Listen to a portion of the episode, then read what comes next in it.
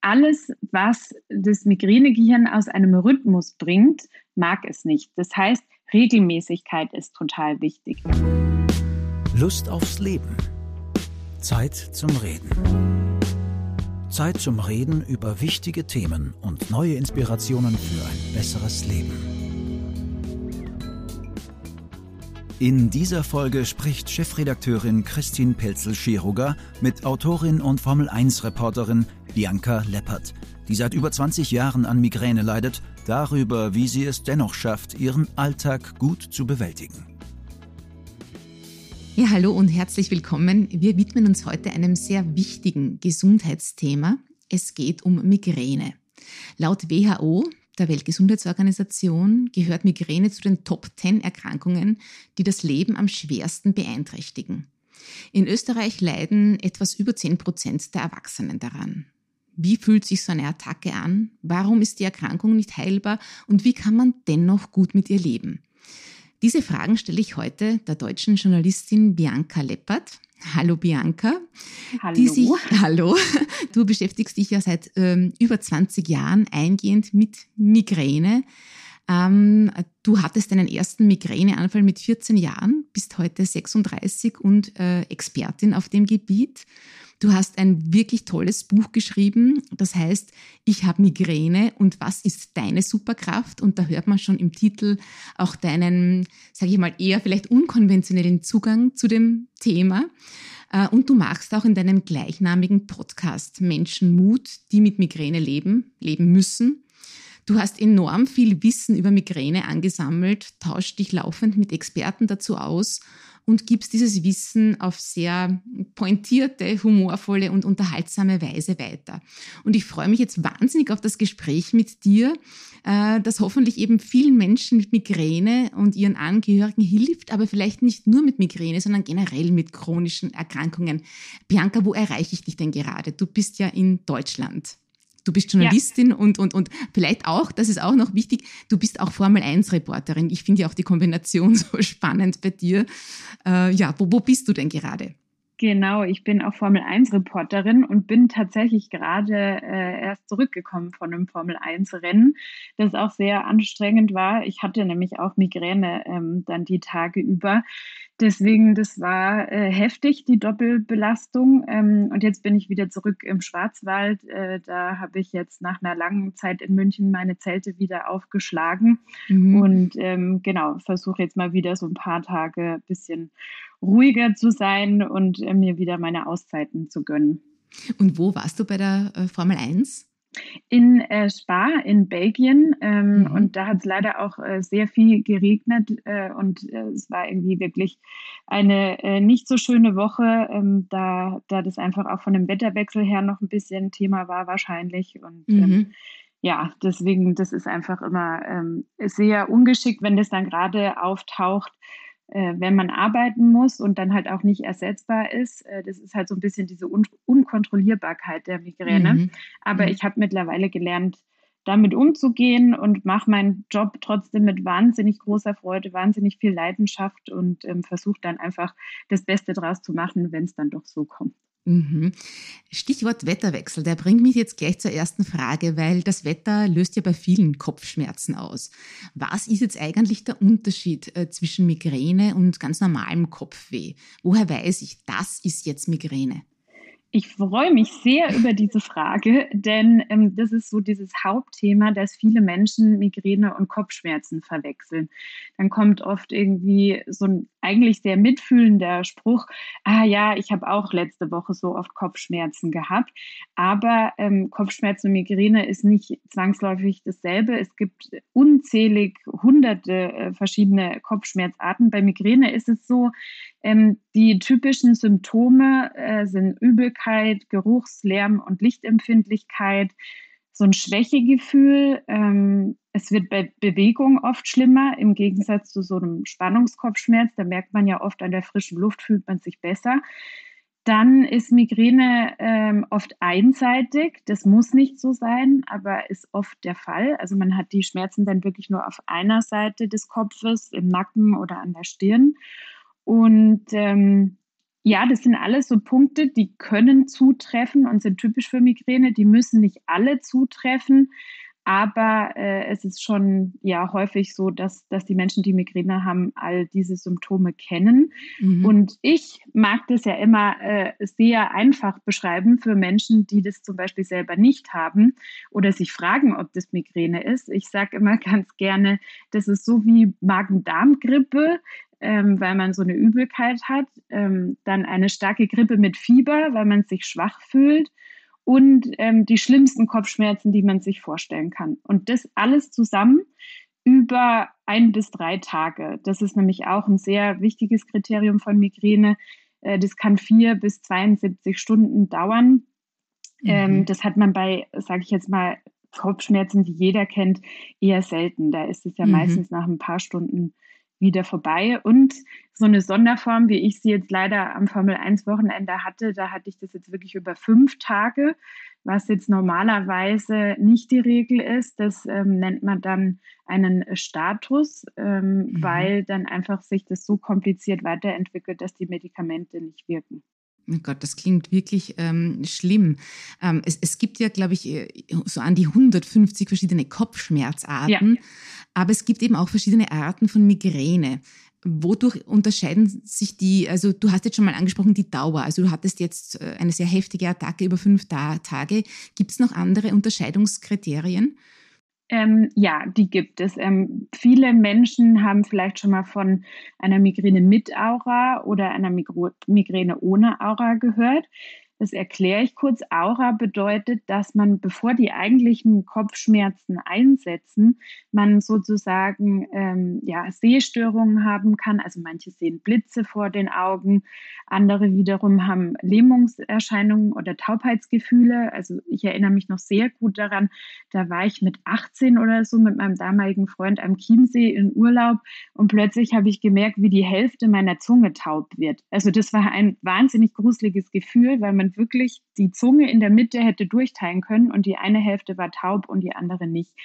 Das heißt, ähm, solche Symptome sind dann typisch für eine Aura. Da ereignet sich wie so ein Feuerwerk im Gehirn, äh, bevor die eigentliche Attacke losgeht. Das nennt sich dann Migräne mit Aura.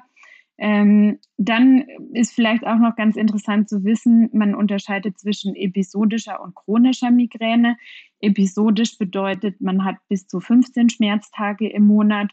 Chronisch bedeutet, es sind mehr als 15 Tage im Monat, was aber eigentlich auch schon ein bisschen absurd ist, weil wenn man jetzt so wie ich jeden Monat irgendwie so zwischen ein und sechs Schmerztagen hat, äh, dann würde man das jetzt ja eigentlich auch schon als eine chronische mhm. Erkrankung bezeichnen. Mhm. Und dann haben wir, das waren jetzt mehr so diese, diese Rahmenbedingungen, die es da innerhalb der Migränearten gibt. Und dann gibt es aber wirklich auch noch Migräneformen, die sich unterscheiden ähm, in ihrer Symptomatik.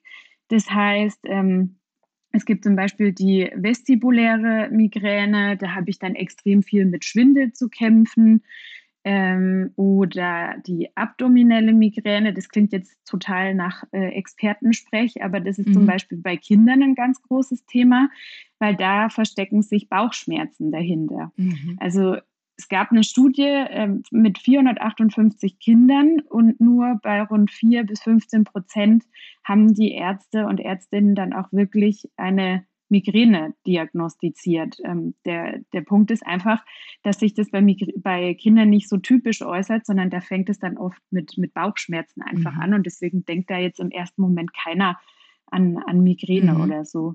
Ja, ich finde ähm, das überhaupt ähm, eigentlich ähm, arg, dass, dass, dass Kinder da auch schon äh, darunter leiden. Ich, hm. ich dachte eigentlich immer eher, es ist eine Erwachsenenkrankheit. Ähm, Du, du hast ja gesagt, du hast mit 14 deinen ersten Migräneanfall gehabt. Hast du da gewusst schon, das ist jetzt Migräne?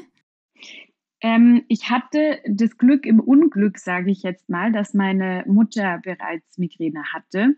Mhm. Und da war dann relativ schnell klar, als sie bemerkt hat, wie es mir da geht. Ich war da auf einem Ausflug äh, auf einer Berghütte mit meinen Eltern und da, da waberte so der Geruch von, von Wild ähm, zum Essen äh, durch, durch diesen Raum. Und dann wurde mir schon richtig übel und ich habe mich irgendwie zwei Stunden nur noch auf der Toilette verkrochen. Und mhm. natürlich hat meine Mutter nach mir geschaut. Und als ich ihr so beschrieben habe, warum es mir so schlecht geht, war relativ schnell klar, dass das wie bei ihr Migräne ist. Aber viele mhm. wissen das eben nicht, weil, ähm, ja, weil, weil da die, die Diagnostik oder die die Ärzte und Ärztinnen nicht immer alle super top informiert sind. Und ähm, deswegen hatte ich da Glück, dass ich es in der Familie einfach schon hatte und jeder gleich Bescheid wusste, weil sonst ist es oft eine jahrelange Suche danach, was, was mhm. das eigentlich ist. Aber vielleicht auch gleichzeitig, oder war das für dich nicht gleichzeitig irgendwie so ein bisschen niederschmetternd, oh, jetzt kriege ich das auch oder jetzt habe ich das auch, muss vielleicht mein Leben lang damit leben? Oder denkt man da äh, als Jugendliche am Anfang noch nicht so? Ich glaube, da habe ich noch gar nicht dran gedacht. Das war mir mhm. überhaupt noch nicht bewusst. Und ich muss auch sagen, damals hatte ich es auch extrem selten. Da ist es vielleicht so zwei, dreimal im Jahr oder so aufgetaucht. Das wurde dann erst so während dem Studium und danach intensiver. Was ich schon wahrgenommen habe, ist eben, dass meine Mama alle zwei Wochen äh, auf der Couch flach lag und dann an Familienaktivitäten nicht teilnehmen konnte. Das war irre schade. Mhm. Natürlich hat man sowas schon mal im Hinterkopf gehabt. Aber ich habe nie dran gedacht, dass mich das jetzt mein Leben lang begleiten würde. Und im Nachhinein muss ich sagen, das war auch gut so, weil was soll ich mir da vorher schon den Kopf drüber zerbrechen? Mhm. Und auf deinen positiven Ansatz kommen wir ja auf alle Fälle noch zu dieser Krankheit. Aber weil du jetzt deine Mutter angesprochen hast, hat dein Zugang ähm, auch bei deiner Mutter bewirkt, dass sie äh, mit Migräne jetzt vielleicht besser umgehen kann? Hast du ihr da helfen können? Ähm, ja, also meine, meine Mama äh, hat das dann schon auch mitgekriegt, wie ich so meinen Migräneweg gegangen bin. Ähm, der hat es dann in gewisser Weise sicherlich auch geholfen und wir haben da so ein bisschen ein Team gebildet, sage ich mhm. jetzt mal. Ähm, sie ist dann vor drei Jahren ähm, verstorben und ähm, darum mhm. habe ich eigentlich auch das Buch geschrieben. Mhm. Das steht auch vorne quasi mit drin, dass ich das meiner Mama gewidmet habe, weil die da echt immer so mit gekämpft hat. Mhm. Und deswegen ist es für mich auch so eine emotionale Geschichte mhm. gewesen, dieses Buch zu schreiben, weil ich bei meiner Mama ja festgestellt habe, die hatte viel weniger Möglichkeiten, sich darüber zu informieren und ähm, einen Weg zu finden, damit umzugehen, weil es einfach auch noch eine andere Zeit war. Und deshalb habe ich mir das auch so ein bisschen zur Aufgabe gemacht, dass diesen Weg nicht jeder für sich gehen muss, sondern dass ich einfach möchte, ähm, dass viel mehr Menschen irgendwie einen Zugang dazu bekommen und auch Lust haben, sich mit diesem Thema zu beschäftigen mhm. auf einfache Art und mhm. Genau. Ja, und um Migräne ranken sich ja unglaublich viele Mythen. Also jeder, glaube ich, äh, assoziiert dann doch ein bisschen was anderes mit dem Begriff. Ähm, jetzt äh, gibt es so etwas wie eine Migräne-Persönlichkeit oder ist das nur ein Mythos? Also und wenn ja, wenn es die gibt, wie sieht so eine Migräne-Persönlichkeit aus? Wie, wie stehst du da dazu? Dieses Thema ist auch sehr äh, umstritten. Also man bekommt als Betroffene immer wieder zu hören, ja, mach dir halt einfach nicht so viel Stress und bestimmt liegt es nur daran, dass du Stress hast und ähm, mach mal eine Woche Urlaub oder so oder such dir einen anderen Job. Aber es ist tatsächlich nachgewiesen, dass es jetzt keine klassische Migräne-Persönlichkeit gibt, also keine mhm. Charaktereigenschaften, die Schuld an Migräne wären. Und das ist mir so irre wichtig, auch den Menschen mitzugeben, keiner hat Schuld an seiner Migräne. Das ist nämlich das Problem, was oben drauf kommt oft, ähm, dass man sich da noch Vorwürfe macht. Und das ist mhm. total fehl am Platz. Es ist eher so, dass die dass das Gehirn anders beschaffen ist. Also man hat herausgefunden, dass Menschen mit Migräne äh, Reize intensiver wahrnehmen. Sprich, man, man riecht besser, ähm, man nimmt mehr wahr, man hört intensiver. Also dass das Gehirn insgesamt einfach sensibler ist. Mhm. Und diese Grundbeschaffenheit, die ist einfach so. Ich sage gerne, mein Hirn funktioniert einfach anders wie ein gesundes Gehirn. Und das bekommt man oft einfach äh, erblich bedingt weitergegeben, dass das Gehirn anders funktioniert. Aber ähm, ja gut, was soll man, was soll man da machen? Man ist halt empfindlicher und mhm. ähm, dann reagiert das Gehirn quasi mit dem Notausschalter, also mit einer Migräneattacke. Geht das in Richtung Hochsensibilität? Das ist ja auch so ein Thema, dass man sagt, ähm, ähm, diese Reize, eben wenn man die so stark wahrnimmt, vielleicht auch mehr Rückzug braucht. Hast du da Erfahrungen damit gemacht? Sind das eher hochsensible Menschen? Also der, Ver ja, der Vergleich kommt sehr oft. Ich glaube, der Unterschied ist der, ähm, dass Hochsensibilität an sich keine Diagnose einer Erkrankung ist und ähm, Migräne definitiv schon. Ähm, mhm. Und dass sich halt das wirklich auch manifestiert darin, dass man sieht, dass das Gehirn anders funktioniert. Sprich, es gibt sehr mhm. viele Parallelen und mhm. äh, ich reagiere auch sicherlich ähnlich wie Menschen mit Hochsensibilität, aber es sind doch nochmal ähm, zwei verschiedene Dinge. Also das ist, das ist so. Ich weiß jetzt nicht genau, wie es in Deutschland ist, eben wahrscheinlich ähnlich wie in Österreich. Da hat man oft so ein bisschen noch den Eindruck, dass die Krankheit immer noch von vielen nicht ganz ernst genommen wird. Also Migränepatienten hören ja oft so Sachen wie, jetzt stell dich nicht so an, das ist ein bisschen Kopfweh, das geht ja vorbei. Hast du diese Erfahrungen auch gemacht? Ja, die mache ich äh, wahnsinnig oft und äh, darum geht auch ein großer Teil in meinem Buch. Denn äh, Migräne wird einfach nicht ernst genommen. Und ich habe zum Beispiel den Kniff für mich gefunden. Ich spreche oft gar nicht mehr von Migräne, sondern ich habe meiner Migräne einen Namen gegeben. Ich nenne meine Migräne Erna. Ähm, aus dem ganz einfachen Grund, dass ich irgendwann keine Lust mehr hatte, dieses Wort Migräne zu nutzen und auch viel besser mit meinen Freunden und meiner Familie, meinem Partner darüber sprechen kann, wenn ich sage, oh Mann, heute ist wieder die Erna zu Besuch, tut mir leid, ich muss leider absagen. Mhm. Und da springen auch ganz viele Freunde und Freundinnen von mir drauf an. Ähm, ich habe zum Beispiel zur Buchveröffentlichung ähm, von einer ganz äh, lieben Freundin auch einen Kapuzenpullover bekommen, auf dem stand dann drauf Erna Go Home. Und den habe ich jetzt tatsächlich immer ähm, auch an, wenn ich eine Attacke habe. Mhm. Ähm, das ist der eine Punkt. Und der andere ist aber, ähm, ja, es ist mit Vorurteilen verbunden. Es heißt dann, nimm halt eine Tablette, weil man kennt es ja von sich selber, man hat auch Kopfschmerzen und dann hilft doch eine Tablette. Also was stellt die sich jetzt bitte so an? Mhm. Und deshalb ist es einfach so wichtig, dass sich Betroffene selber Wissen aneignen, weil dann mhm. kann man den anderen Menschen auch erklären, was der Unterschied zwischen Migräne und dem herkömmlichen Kopfschmerz ist. Und wenn das dann halt alles nichts mehr hilft, weil sie dann auch trotzdem sagen, ja, pff, Migräne, das ist doch nur eine Ausrede, das haben doch irgendwie nur hysterische Frauen oder so. Es, es haben mhm. auch viele Men Männer Migräne übrigens. Das, da, das wollte ich eh noch fragen. Ist es genau. eine Frauenkrankheit? Ich glaube, es Nein. sind schon mehr Frauen betroffen, ja, oder? Das schon, es sind definitiv mehr Frauen betroffen, ähm, weil man da auch vermutet, dass es eben Zusammenhänge mit den Hormonen gibt. Mhm. Aber ähm, es sind ganz viele Männer auch betroffen und das ist immer so ein bisschen schade, weil das fällt immer so hinten runter. Das, das nimmt niemand wahr. Und Männer haben da, glaube ich, noch mehr mit zu kämpfen, wenn mhm. sie sagen, sie haben Migräne, weil das so als typische Frauenkrankheit abgestempelt wird. Mhm. Mhm. Und ähm, ja, also ich habe mir da mittlerweile eine gewisse Schlagfertigkeit angeeignet, also bei Leuten, die dann wirklich so beratungsresistent sind und kontert dann halt mit, mit flotten Sprüchen. Ja, ich glaube, dass du das ganz gut kannst. ja. Gleich geht's weiter. Wünschen Sie sich noch mehr Informationen? Wir verlosen drei Exemplare von Bianca Lepperts Buch Ich hab Migräne. Und was ist eine Superkraft? Erschienen im Verlag Komplettmedia. Anmeldungen zum Gewinnspiel auf www.lustaufsleben.at.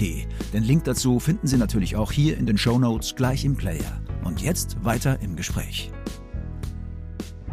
Aus deinem Buch habe ich auch, ähm, dass nur 40 Prozent aller Menschen mit Migräne weltweit jetzt eine professionelle Diagnose erfahren. Ähm, das finde ich auch erschreckend. Jetzt, wenn ich äh, Migräne habe oder mit Attacken zu kämpfen habe, was wäre denn der erste Schritt? Äh, wohin können sich denn Betroffene wenden? Oder gibt es da eine Anlaufstelle und ähm, was rätst du denn da äh, Patienten? Ja, also ich würde auf jeden Fall mal sagen, man kann ja, wie gesagt, sich informieren, was so typische Migräne-Symptome sind. Eine Selbstdiagnose ist immer schwierig. Ähm, mhm. Da ist es so, dass äh, Hausärzte und Hausärztinnen so die ersten Ansprechpartner sind. Aber da gibt es leider auch oft so den, die Erfahrung, das kenne ich jetzt so von meinen Followern von Instagram und Followerinnen, dass, dass die sich oft gar nicht so gut mit Migräne auskennen und dann irgendwie sagen, so, ja, nee, sie haben einfach nur zu viel Stress. Also selbst das medizinische Personal weiß es da nicht. Deswegen, da ist ähm, der Facharzt oder die Fachärztin ähm, ein Neurologe oder eine Neurologin, Ähm, viele haben auch als erste Anlaufstelle, das hatte ich auch gemacht damals, den, den Orthopäden oder die Orthopädin, weil man so denkt, ja, das fängt oft mit Nackenschmerzen an. Ähm, das ist halt auch ein typisches Symptom von Migräne, aber es ist halt nicht die Ursache. Heißt, ähm, ein Orthopäde kann da relativ wenig tun in der Regel, mhm. weil ähm, die Ursache im Gehirn liegt. Und ähm, ja, da sind Neurologinnen und Neurologen guter Ansprechpartner. Da ist aber auch wichtig, da kennt sich nicht jeder mit Migräne aus. Das habe ich am Anfang auch echt nicht glauben können, weil ich dachte, ja, aber die sind doch die Spezialisten dafür. Mhm. Ähm, nee, da hat nicht jeder ähm, wirklich so den Schwerpunkt drauf. Und es wird im Medizinstudium auch nur wenig behandelt. Und auch deshalb äh, sage ich das immer wieder und predige es, selber so viel Wissen wie möglich anhäufen, weil da einfach so eine Arzt-Patienten-Kommunikation irre wichtig ist, dass man da auf Augenhöhe miteinander sprechen kann.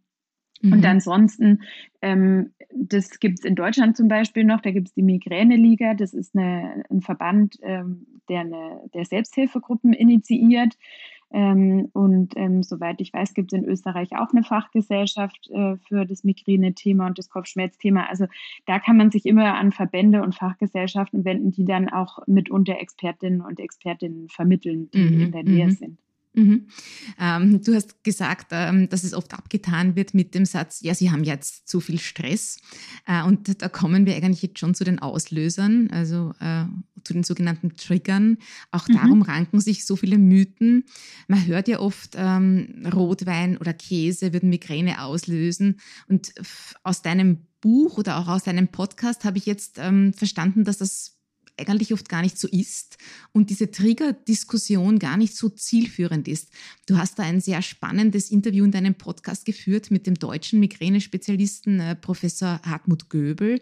Ich glaube, der hat das auch erläutert, aber vielleicht kannst du uns das auch für unsere Zuhörerinnen und Zuhörer sagen. Was hat es mit diesen Triggern, mit diesen Auslösern auf sich? Werden die überbewertet? Oder was sind denn Auslöser? Gibt es schon solche, wo man sagt, ja, das kann es auslösen?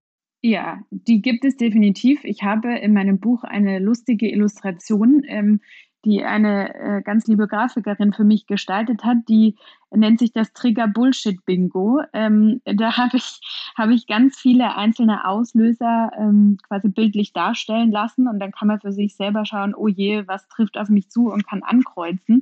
Das sind solche Sachen wie Alkohol, ähm, ausgelassene Mahlzeiten, äh, Höhenmeter. Also viele haben auch in den Bergen dann Probleme mit Migräne, ähm, mhm. Gerüche und so weiter. Aber, und das ist eben das, was jetzt, äh, was du gerade angesprochen hattest, ähm, manche haben so diesen Wunschgedanken, wenn ich diesen Trigger finde, der bei mir das Problem ist, und ich eliminiere diesen Trigger, dann habe ich nie mehr Migräne. Genau, und ja. ganz, mhm. genau, und ganz ehrlich, ich habe auch lange diesen, diesen Traum gehabt, dass das dann so funktioniert. Nur das ja, endet am Ende des Tages dann wirklich in Stress, weil man dann irgendwie in seinem Leben versucht, sämtliche Sachen, die möglicherweise die Attacke auslösen, ähm, zu verbannen. Und es bringt aber dann nichts. Und dann ist man mhm. nur noch frustrierter. Dafür muss man so ein bisschen das System verstehen, nämlich ähm, es gibt ja so dieses, diese Theorie von der Regentonne. Ähm, all diese einzelnen Trigger, ähm, da habe ich jetzt gerade schon ein paar aufgezählt, die, die zahlen dann wie mit einem Tropfen auf dieses Regenfass ein und irgendwann mhm. ist dieses Regenfass voll und läuft über und dann kommt es zur Attacke. Das heißt, es ist nie irgendwie ein einzelner Trigger, sondern es sind immer mehrere und das Gehirn ist einfach grundsätzlich sensibler und ähm, es wird immer diese Bereitschaft haben, wenn zu viele Faktoren zusammenkommen, dass es dann quasi so diesen Notausstecker zieht. Mhm. Das heißt, wenn ich jetzt auf Rotwein verzichte oder auf Käse ähm, oder auch Schokolade, ja, also ich könnte mir ein Leben ohne Schokolade nicht vorstellen. Mhm. Und ähm, man hat auch tatsächlich herausgefunden, dass es eher so ist, dass die Lust auf Schokolade zum Beispiel vor einer Attacke steigt. Und manche denken dann, ah, ich habe jetzt kurz vor meiner Attacke Schokolade gegessen und deshalb habe ich dann die Migräne. Aber so ist es nicht. Also mhm. es ist eher so diese Lust auf Schokolade, die das Thema vorher ist. Und deswegen bringt es gar nichts, sich da äh, grundsätzlich irgendwie einzuschränken. Ähm, mhm. Man sollte schon darauf achten, dass man da jetzt nicht äh, Sachen macht, die einem nicht gut tun. Aber der Wunschgedanke, dass man dann nie mehr Migräne hat, das ist leider nicht so. Ich finde das ja eigentlich einen sehr positiven Ansatz, weil wenn ich jetzt als Migräne-Patient oder Patientin ähm, eigentlich auch noch auf alles verzichten muss oder auf sehr viel, da finde ich deinen Ansatz eigentlich eh schöner, dass ich sage, ja, wenn ich Lust auf Schokolade habe, dann gönne ich mir die. Ähm, und wenn ich ähm, Bock habe auf ein Fest, dann gehe ich dorthin, trinke vielleicht ein Glas Champagner. Ähm, äh, hat man letztlich wahrscheinlich mehr vom Leben, weil die Attacke würde dann wahrscheinlich so und so irgendwann mal kommen, wenn das Fass aufgrund von mehreren äh, Sachen voll ist. Also ich finde das eigentlich, diese, diese Angst vor dem Leben und möglichst alles zu vermeiden, ähm, damit schränkt man sich ja wirklich sehr ein. Ein, ein, ein ja. schöner Ansatz, dass man sagt, ja, ich, ich, ich mache es trotzdem und ganz verhindern kann ich es eh nicht. Ähm, was ich aber trotzdem spannend finde, ähm, dass äh, Ängste oder Stress dann doch Attacken auslösen können, beziehungsweise ist es ja oft so, dass haben wir Menschen erzählt, die Migräne haben. Ich, ich kenne es zum Glück nicht, aber ich habe hab das oft gehört, dass sie es nicht während einer Stressphase haben, sondern die hatten Stress und dann sind sie eigentlich entspannt, zum Beispiel am Wochenende und dann peng, dann geht's los. Ähm, ja. Kennst du das auch? Ist das so und kann man hier irgendwie vorbeugen oder was hat es damit auf sich, dass das eigentlich erst oft verzögert einsetzt? Das kenne ich selber sehr gut. Ähm, ich glaube, diese typische Wochenendmigräne ist sehr berühmt. Ähm, das kann mehrere Ursachen haben, wie du jetzt gerade schon angesprochen hast. Das ist dann wirklich dieser Wechsel von Anspannung unter der Woche zur Entspannung am Wochenende. Deshalb merken das zum Beispiel auch viele im Urlaub. Oder man hat so diesen Faktor, ich trinke unter der Woche ganz viel Kaffee und am Wochenende irgendwie nur eine Tasse und dann habe ich Migräne. Dahinter steckt ein ganz einfaches System. Und das muss man nur einmal verstanden haben. Alles, was das Migränegehirn aus einem Rhythmus bringt, mag es nicht. Das heißt, Regelmäßigkeit ist total wichtig. Und da haben wir jetzt eigentlich auch schon wieder den Dreh zum Thema Trigger ähm, ich kann jetzt nicht hingehen und sämtliche Trigger aus meinem Leben ausschließen und ich gönne mir tatsächlich auch öfter mal was, gehe halt auf eine Party und bleib länger auf, auch wenn ich weiß, dass Schlafentzug nicht gut ist.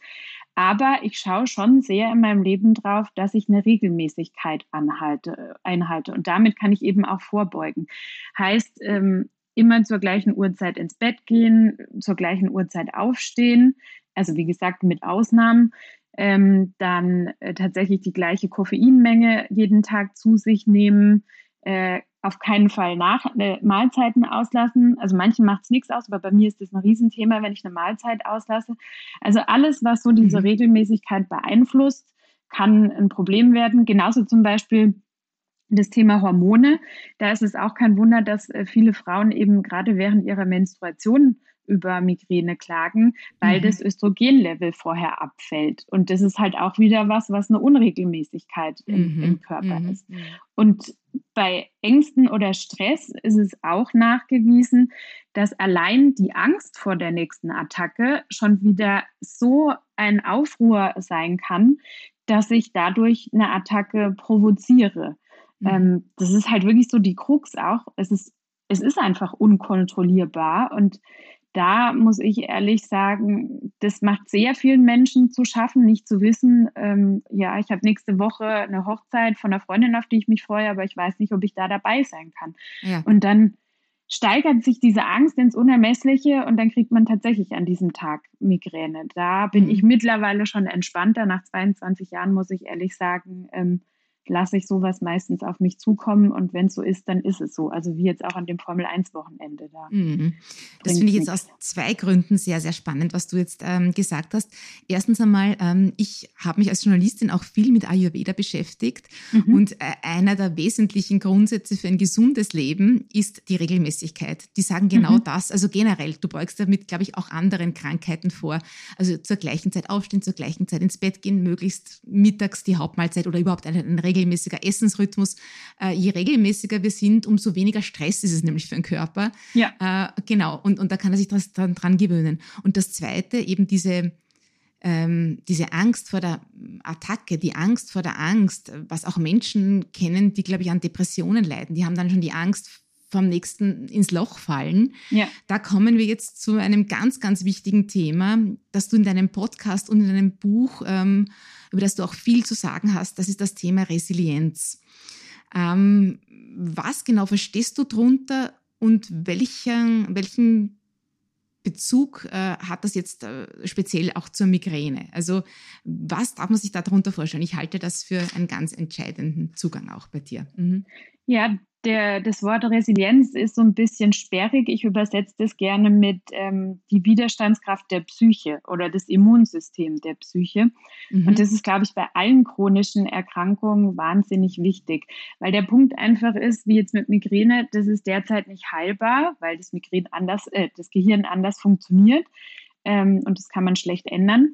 Und deshalb ist für mich dann irgendwann der Punkt gekommen, okay, es ist nicht heilbar, das heißt aber, ich muss irgendwie mein Leben damit zurechtkommen. Was möchte ich also für eine Haltung zu dem Ganzen einnehmen? Und tatsächlich war mein Neurologe damals eigentlich der, der Schlüssel. Ähm, da saß ich in seiner Praxis und dann sagte er mir das, also Frau Lepper, tut mir leid, aber Migräne werden Sie Ihr Leben lang haben. Und im ersten Moment war ich so sauer, dass ich was nach ihm werfen wollte. Und nach so ein bisschen Überlegen dachte ich mir, ja, okay, ich habe jetzt zwei Möglichkeiten. Entweder ich reg mich jetzt mein Leben lang darüber auf, dass das so ist, oder äh, ich versuche mit sehr viel Selbstmitgefühl und sehr viel Geduld irgendwie eine Art Akzeptanz dafür zu entwickeln. Und da ist mir immer ganz wichtig, Akzeptanz wird auch oft missverstanden. Das heißt einfach, ähm, dass ich das Ganze annehme. Also nicht, mhm. dass ich aufgebe, sondern dass ich das annehme und mir den bestmöglichen Weg ähm, suche, damit zu leben. Und da gehört für mich vor allem die Haltung dazu, sich nicht als Opfer zu sehen. Natürlich habe ich auch schlechte Tage, wie jetzt, äh, wie gesagt, diese fünf Tage, vier Tage, die waren wirklich zäh. Aber ich versuche dann raus aus dieser Opferhaltung zu kommen und zu sagen, ja, okay, ich habe diese Erkrankung, ähm, aber ich tue jetzt alles, was mir irgendwie hilft, um damit gut leben zu können und auch zwischendrin wieder die positiven Dinge zu sehen. Und da ist zum Beispiel für mich ganz wichtig, während einer Attacke mir selber zu sagen, das dauert nicht ewig, das ist nicht für immer, sondern das geht irgendwann wieder vorbei. Und ich habe zwischendrin auch wirklich wieder gute Tage. Mhm. Ähm, genauso wie ich zum Beispiel ein Dankbarkeitstagebuch führe. Also, dass ich wirklich mir auch die positiven Momente sehr bewusst mache und merke, dass ich ein wahnsinnig schönes Leben habe, auch wenn ich in gewisser Weise eingeschränkt bin. Mhm. Das ist einfach bei Resilienz ein Riesenthema. Ja, ich habe auch äh, zu Resilienz gegoogelt und ähm, dann eben so Definitionen gefunden wie die Kraft, mit der man es vom Boden wieder auf die Beine schafft. Ja. Und was mir ja, und was mir an deinem Ansatz, also ich finde den ganz, ganz toll, vor allem auch, weil er sich auf so viele andere Krankheiten oder Leiden übertragen lässt. Dieses alles geht vorbei, auch das während einer Attacke oder wenn es mir mal gerade nicht so gut geht. Ich finde schon, dass das ein, ein, also ohne sich jetzt was schön zu reden, ähm, das einfach anzunehmen und zu wissen, aber okay, der Schmerz, die Attacke, was auch immer gerade ist, geht vorbei. Es gibt gute und schlechte Tage. Das finde ich einen ganz, ganz ähm, tollen, schönen Ansatz. Ähm, bin schon fast am Ende. Ich möchte noch ein bisschen auf deine Tricks, sozusagen auf deine Notfalltricks äh, zu sprechen kommen. Äh, einen, der ist mir jetzt noch eingefallen, äh, da habe ich mit einer Schönheitsmedizinerin gesprochen, die gemeint hat, zu ihr würden so viele Patientinnen kommen, ähm, und Botox versuchen äh, und dass das wirklich gegen Migräne hilft. Hast du dazu Erfahrungen gemacht? Hm, ich selber noch nicht, aber Botox ist tatsächlich auch in den Leitlinien der äh, Deutschen Gesellschaft für Neurologie zum Thema Migräne als anerkannte Prophylaxe, also vorbeugende Maßnahme aufgeführt. Mhm. Das Thema ist, in Deutschland ist es zumindest so, man muss vorher diverse andere Prophylaxe-Medikamente ausprobiert haben, damit man diese Botox-Therapie überhaupt machen darf. Aber ich werde also das da zahlt dann die Krankenkasse in Deutschland? Ja, oder? unter mhm. Umständen schon, genau das kommt immer so ein bisschen auf den Einzelfall an, aber das ist eine sehr anerkannte Methode und ich werde wahnsinnig oft darauf angesprochen, auch wo ich ja. dann ähm, auch Freunden oder Bekannten oft erkläre, ja gut, ähm, bei mir ist es jetzt so, dass ich noch nicht genügend, genügend andere Sachen ähm, an Medikamenten durch habe, was auch ein bisschen schade ist, weil die haben oft viele Nebenwirkungen. Deswegen will ich die einfach auch nicht dauerhaft mhm. nehmen. Mhm. Aber das Botox ähm, funktioniert doch bei der einen oder anderen. Und ähm, ja, ansonsten muss ich ganz ehrlich sagen, was meine akuten Möglichkeiten sind, äh, dass ich dann spezielle Migräne-Medikamente nehme. Das sind sogenannte Triptane. Ja. Ähm, die äh, sind ganz spezifisch nur äh, für so eine Migräneattacke entwickelt worden und helfen dann auch oft besser als jetzt andere Wirkstoffe wie Ibuprofen oder ähm, Aspirin. Da mhm. helfen sich ja, behelfen sich ja viele einfach mal zuerst damit. Es kann auch sein, dass das klappt, aber es gibt da, wie gesagt, auch noch, noch diese speziellen Triptane. Und was auch ganz wichtig ist, das merke ich selber immer wieder, im besten Fall nicht weiterarbeiten, sondern mhm. dem Gehirn die Ruhepause gönnen, nach der es eben gerade in diesem Moment verlangt. Heißt, hinlegen, ähm, mir hilft zum Beispiel Wärme im Nacken und Kälte an der Stirn. Da höre ich aber auch immer ganz verschiedene Erfahrungen. Also da muss man so ein bisschen für sich ausprobieren, was man gerne mag.